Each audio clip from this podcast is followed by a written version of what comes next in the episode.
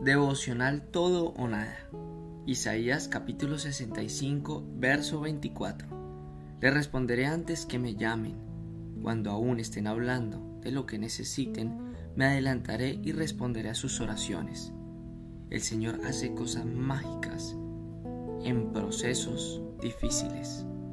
Él voltea circunstancias, Él hace como quiere, pero también reconoce que aquellos que se han postrado de rodillas día y noche merecen su recompensa. Con amor inagotable y fidelidad se perdona el pecado. Con el temor del Señor el mal se evita. Y Él ve cómo aquellos que se han postrado evitan el mal, evitan atmósferas pesadas, evitan personas, evitan ver cosas, sentir cosas, evitan. Esa es la gran palabra, evitar no irnos a la olla de fuego que está hirviendo, sino más bien salir de allí para estar en paz, en tranquilidad, en serenidad y reconocer que en ese momento hay que orar, hay que buscar soluciones y la mejor solución es orar, no hay otra solución. Cuando la vida de alguien agrada al Señor, empieza la atmósfera a transformarse y hasta sus enemigos están en paz con Él.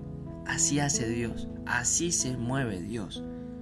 Es tener la capacidad de discernir, de entender y de ver que hay un Dios todopoderoso y que si yo pongo a Dios en el lugar que le corresponde, toda circunstancia obrará para bien.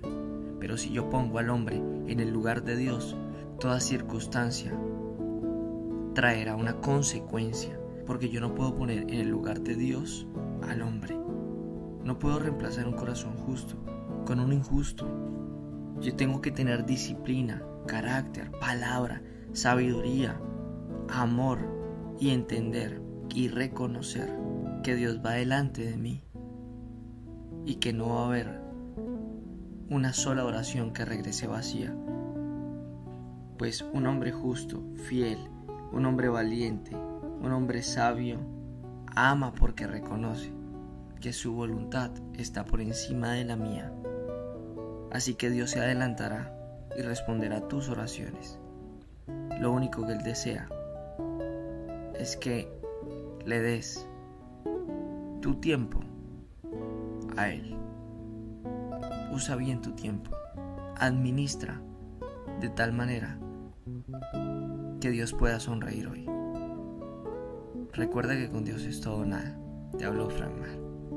No olvides suscribirte a nuestro canal de YouTube y activar la campanita. Que Dios te bendiga. Chao, chao.